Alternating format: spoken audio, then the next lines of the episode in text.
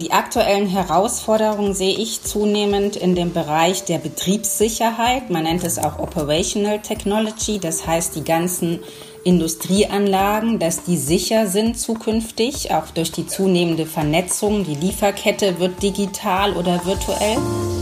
Marketingbörse. Der Podcast.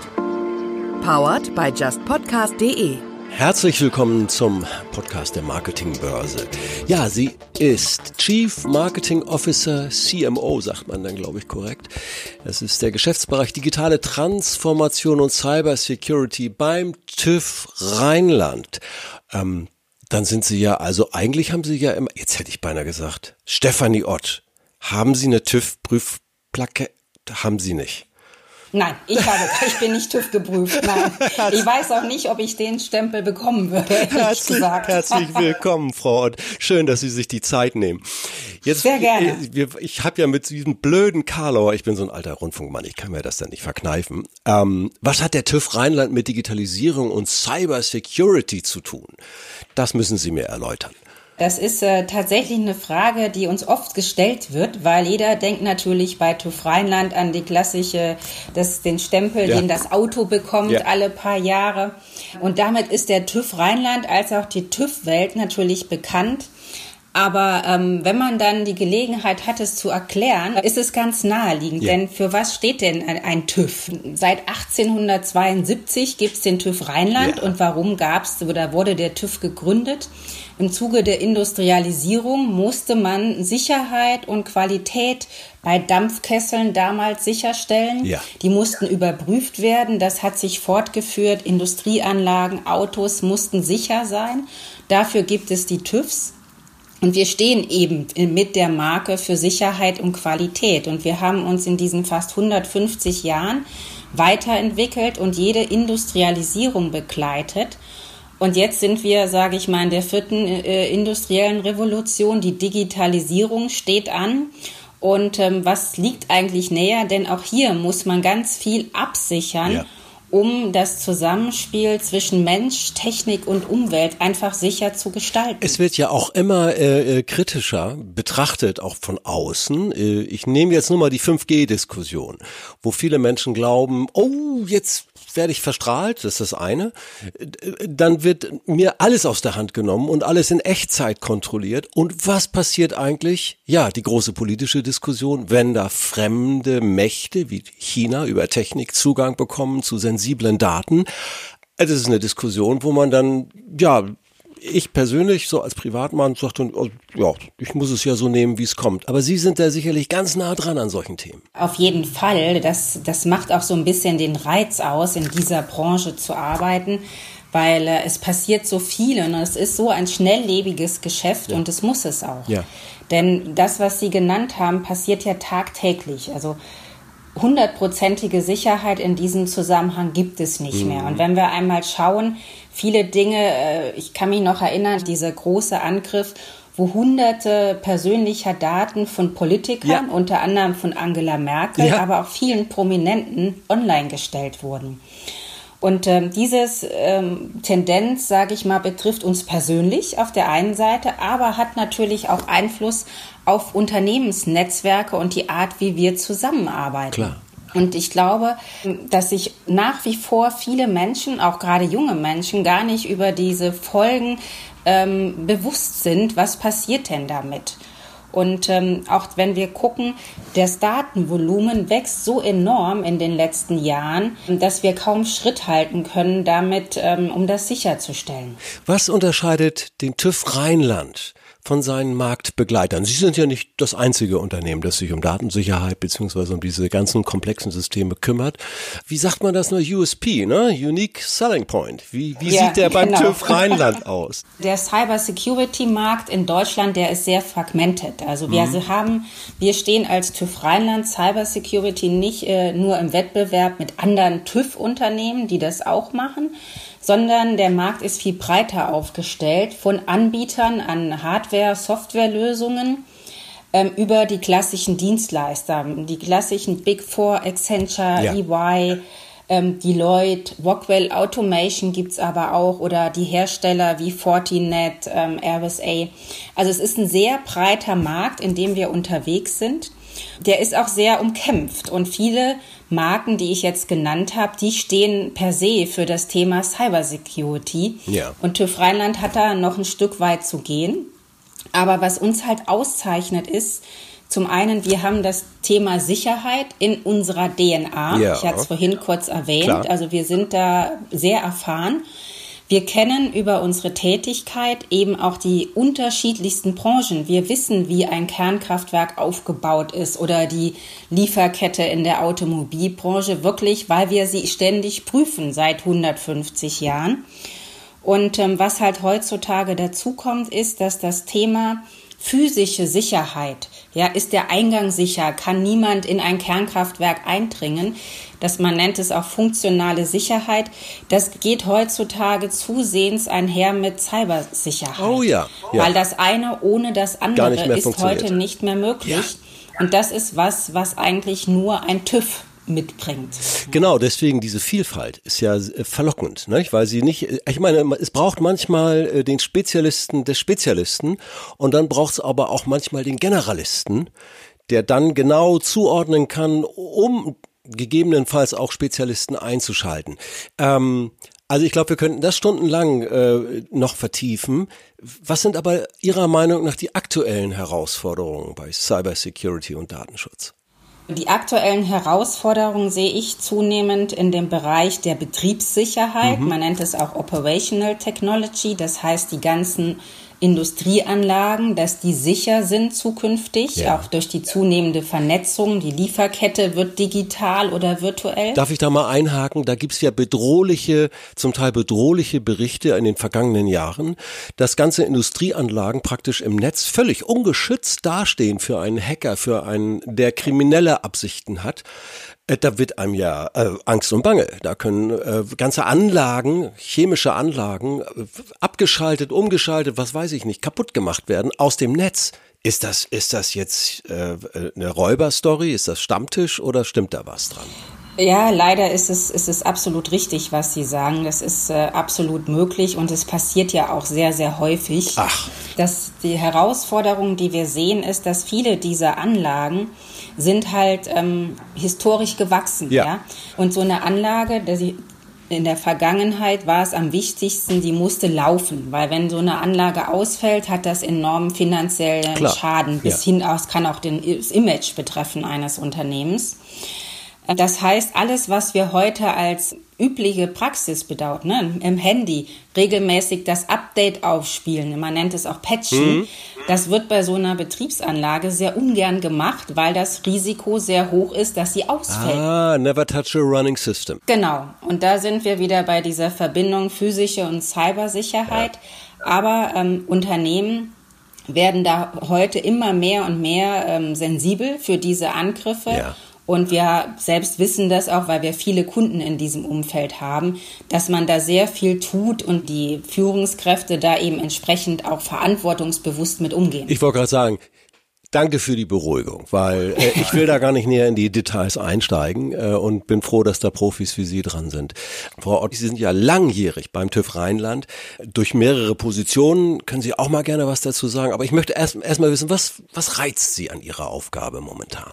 Was mich wirklich extrem reizt, in diesem Umfeld zu arbeiten, ist, dass es ein sehr dynamisches Umfeld ist, dass so viel passiert, auch Dinge, auf die man reagieren muss, die man heute noch nicht kennt. Und, und morgen ähm, muss man vielleicht die Kunden informieren über einen großen weltweiten Cyberangriff oder ähnliches. Ah, ja. Und ähm, das ist halt auch ein sehr abwechslungsreiches Business und man kann halt viel ausprobieren und gestalten. Und das ist so ein bisschen das, was mich auch antreibt, Dinge bewegen zu können, auch vielleicht die Zukunft mit ein Stück sicherer zu machen, auch wenn das aus Marketing jetzt nicht geht, aber im Weiteren betrachtet.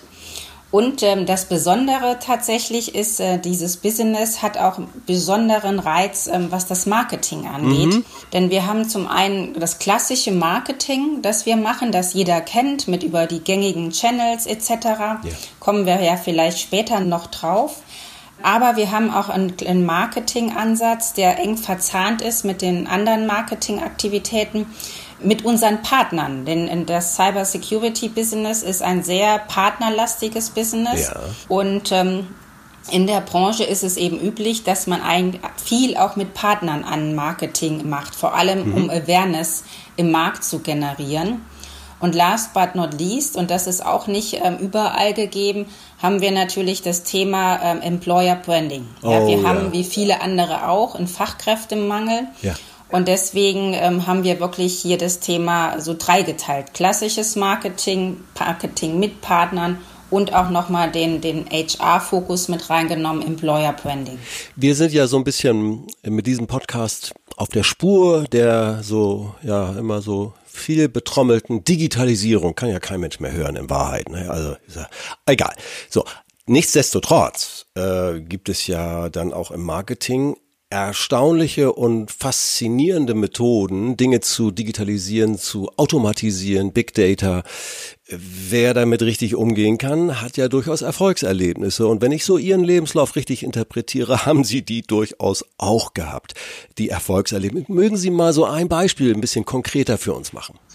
Also im Projekt, das noch sehr aktuell ist, war zum Beispiel die Herausforderung zu sagen, weil wir haben vorhin davon gesprochen, TÜV Rheinland steht für bestimmte Dinge, ja. aber bisher noch nicht für das Thema IT-Sicherheit oder Cybersicherheit. Ja.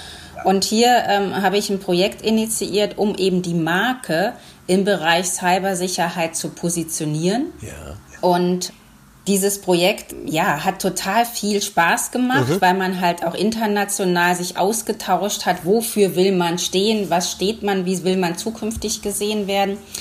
Und hat natürlich ähm, in der Umsetzungsphase ähm, auch verschiedene Facetten, weil mhm. zum ersten beginnen wir natürlich intern, dass das eben auch intern in die Mannschaft getragen wird, ja. wie, für was wir stehen und wo wir zukünftig hinwollen, ja. um dann eben den Schritt in den Markt zu gehen.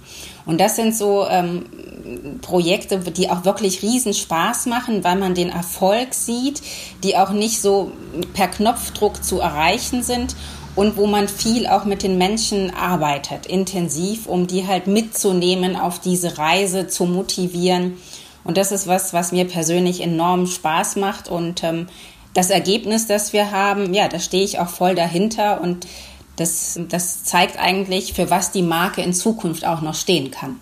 Das, was ich so angesprochen habe, dass auch da, äh, sagen wir mal, über Ihre Partner aus Ihrem reichen Datenschatz äh, Erkenntnisse gewonnen werden, auch fürs Marketing und dann auch genutzt werden. Dass solche Prozesse dabei auch eine Rolle spielen, nehme ich doch an jetzt. Oder ist das doch, weil im Moment klingt es ein bisschen klassisch, was Sie gerade gesagt haben. So, das ist das, ja, das, das war jetzt einfach ein, ein Projekt, das ich spannend finde, aber mhm. natürlich haben wir ähm, auch Kampagnen laufen, mhm. die wir ähm, sehr stark digitalisiert haben. Ja. Das heißt, wir nutzen beispielsweise angefangen von einem klassischen CRM-Tool, ja. über das wir natürlich unsere Daten sammeln und, und qualifizieren, haben wir natürlich auch ähm, 2018 ein neues Marketing Automation Tool eingeführt. Mhm. Das hilft uns natürlich massiv, unsere Kampagnen auszusteuern ja.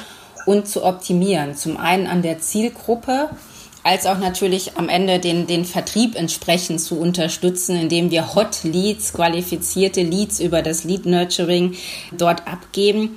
Und ähm, das ist natürlich heute ein Stand im Marketing, was man da alles machen kann über diese Tools, ähm, das ist fantastisch. Ja. Und man sieht dann ja auch relativ schnell, kommt das im Markt an, kommt das bei der Zielgruppe an. Man hat die Auswertungen per Knopfdruck, ähm, also die Möglichkeiten sind heute schier unendlich. Äh, checken Sie auch Mitarbeiterzufriedenheit, Kundenzufriedenheit über digitale Tools? Ja, wir machen regelmäßig Kundenbefragungen. Also wir machen sie zum Beispiel einmal jährlich konzernweit, mhm. aber wir machen sie auch in den einzelnen Geschäften, zum Beispiel bei uns nach Projektende. Das heißt, wir kriegen einen Auftrag, der hat eine Laufzeit X und am Ende gibt es eine Kundenbefragung. Das ist extrem wichtig in der heutigen Zeit, weil alles ist transparent. Und es ist das eine, dass man ein ähm, Angebot abgibt, dass der Preis passt, dass die Chemie stimmt, aber wenn am Ende das Ergebnis nicht stimmt oder man weit über die Zeit ist, also es gibt ja viele Gründe. Ähm, und das ist uns auch extrem wichtig, ja. Und damit gehen wir auch gerne nach außen und sagen hier unsere Kunden, wir haben eine sehr hohe Kundenzufriedenheit. Frau Ott, ich möchte mal ein bisschen auf Sie persönlich und Ihren Werdegang in der TÜV Rheinland Group ähm, zu sprechen kommen. Das, Sie sind ja lange dabei, muss man sagen. Nicht? Also mit so einem kleinen Ausreißer, den ich irgendwo im Lebenslauf, also der hat sich ja ergänzt, aber Sie sind ja sehr, sehr lange beim TÜV Rheinland.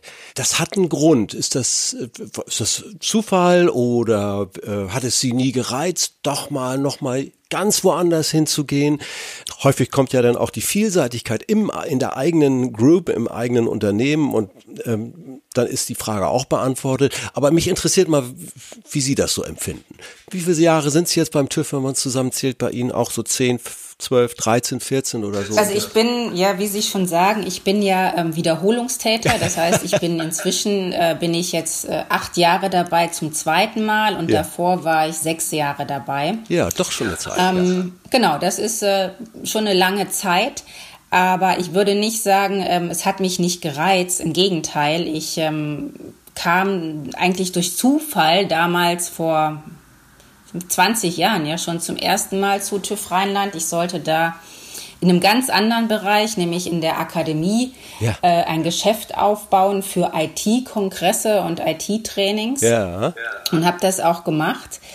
Ähm, und dann gab es aber ein paar Herausforderungen, die übrigens ähm, im Marketing begründet waren, okay. die mich dann veranlasst haben, auch mal links und rechts zu gucken, verbunden mit dem Wunsch, vielleicht auch mal diese Trainingssicht zu verändern, nicht als Dienstleister, sondern im Unternehmen reinzugehen. Ja.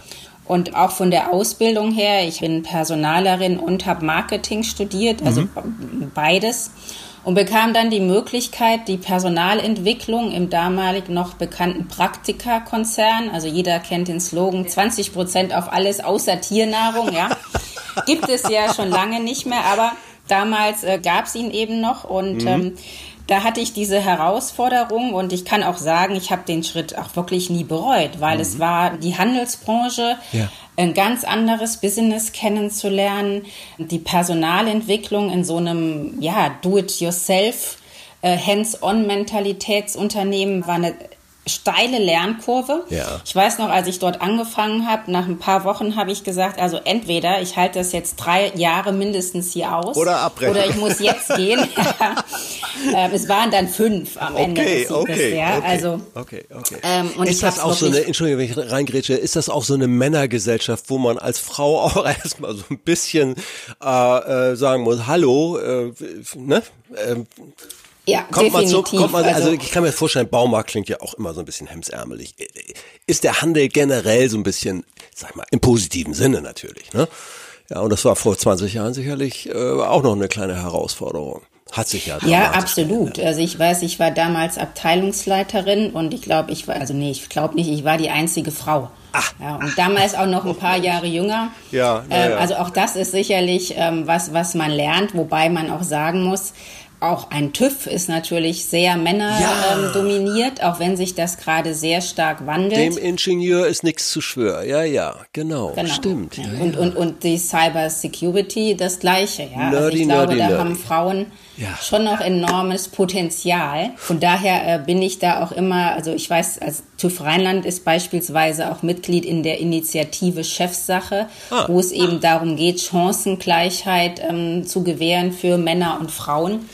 Und ähm, ich glaube, wir sind da auf einem guten Weg grundsätzlich, aber es ist auch noch ein sehr weiter.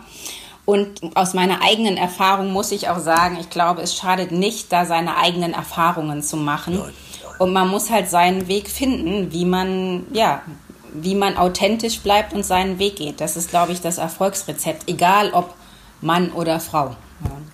Darf ich nur, nur mal einen Punkt, der mir immer so ein bisschen, ich bin ja später aber doch Papa, jetzt bin ich, verrate ich auch mal was Privates und daher kenne ich ja dieses Thema ähm, Familienfreundlichkeit, also Vereinbarkeit von Beruf und Familie. Und ich meine das mal ganz bewusst auch für Männer. Da wird immer so getan, als ob das nur ein Frauenthema ist. Nee, die Väter betrifft das genauso, wenn nicht sogar manchmal viel heftiger. Also Familienfreundlichkeit, äh, ich will jetzt hier keine Gender-Geschichten und so ein Kram, das langweilt mich alles. Ich möchte ganz praktisch wissen, wie Ihre Erfahrungen sind. Hat sich das gesteigert in den letzten, so wie Sie es beobachten, vielleicht aus, auch aus Ihrem Blickwinkel? Hat sich das verbessert oder wird einfach nur mehr drüber geredet? Also ich persönlich kann sagen, es hat sich verbessert. Mhm. Meine eigene Erfahrung. Mhm. Aber man muss eben die Dinge auch einfordern. Ja. Also ich bin ja. zum Beispiel seit acht Jahren arbeite ich im Homeoffice. Ah. Also ich habe wirklich einen Homeoffice-Vertrag und das, obwohl ich jetzt aktuell in einer globalen Rolle bin, wow. äh, Führungsverantwortung habe und ähm, das lässt sich verbinden. Ja. Und das ist das, was ich eigentlich sage, was wichtig ist. Frauen, gerade wenn sie Familie haben, also ich selbst habe zwei Kinder.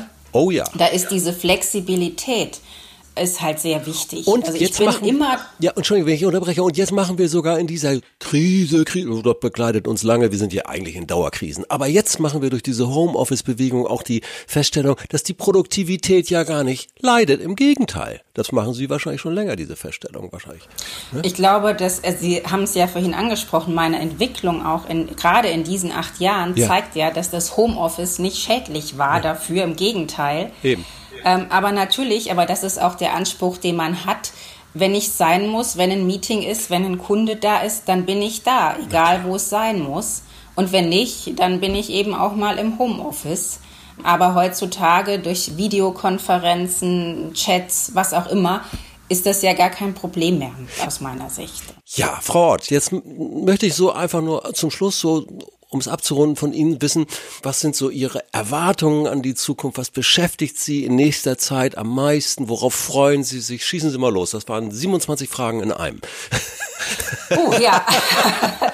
Also ich glaube äh, wirklich jetzt äh, privat und persönlich muss ich ganz ehrlich sagen, habe ich, und ich glaube nicht nur ich, also wir haben viel aus dieser aktuellen Corona-Zeit ja. gelernt. Ja. Nicht nur Negatives, sondern ich glaube auch vieles positive Dinge, was Werte angeht etc. Oh, ja. Ich hoffe, dass uns das erhalten bleibt, dass wir ähm, auch vieles, was zum Beispiel digitales Arbeiten, Homeoffice, all diese Dinge, dass das auch zukünftig genutzt wird, wobei der persönliche Kontakt einfach nie fehlen darf, weil er ist unersetzlich. Und ich hoffe, ähm, dass wir auf einem guten Weg sind, was mhm. die Zukunft, die Digitalisierung angeht, dass wir es sicher hinbekommen. Das, das ist natürlich ganz, ganz wichtig ja. und dass wir es verantwortungsvoll in der Hand haben und umsetzen, die Zukunft hier zu gestalten, auch, auch im Sinne unserer Kinder. Und beruflich muss ich sagen, mein, mein Wunsch ist es da einfach wirklich, immer wieder neue Herausforderungen zu haben, Dinge auch ausprobieren zu können ja. ähm, und, und da am Puls der Zeit einfach dran zu bleiben. Immer wieder Neues dazulernen. Hört nie auf, lifelong learning. Auch mit Ihnen, Frau Ott, habe ich viel gelernt. Herzlichen Dank für Ihre Zeit und äh, vielleicht bis zum nächsten Mal hier im Marketingbörse Podcast. Sehr gerne. Vielen Dank. Ciao. Tschüss. Marketingbörse. Der Podcast. Powered by justpodcast.de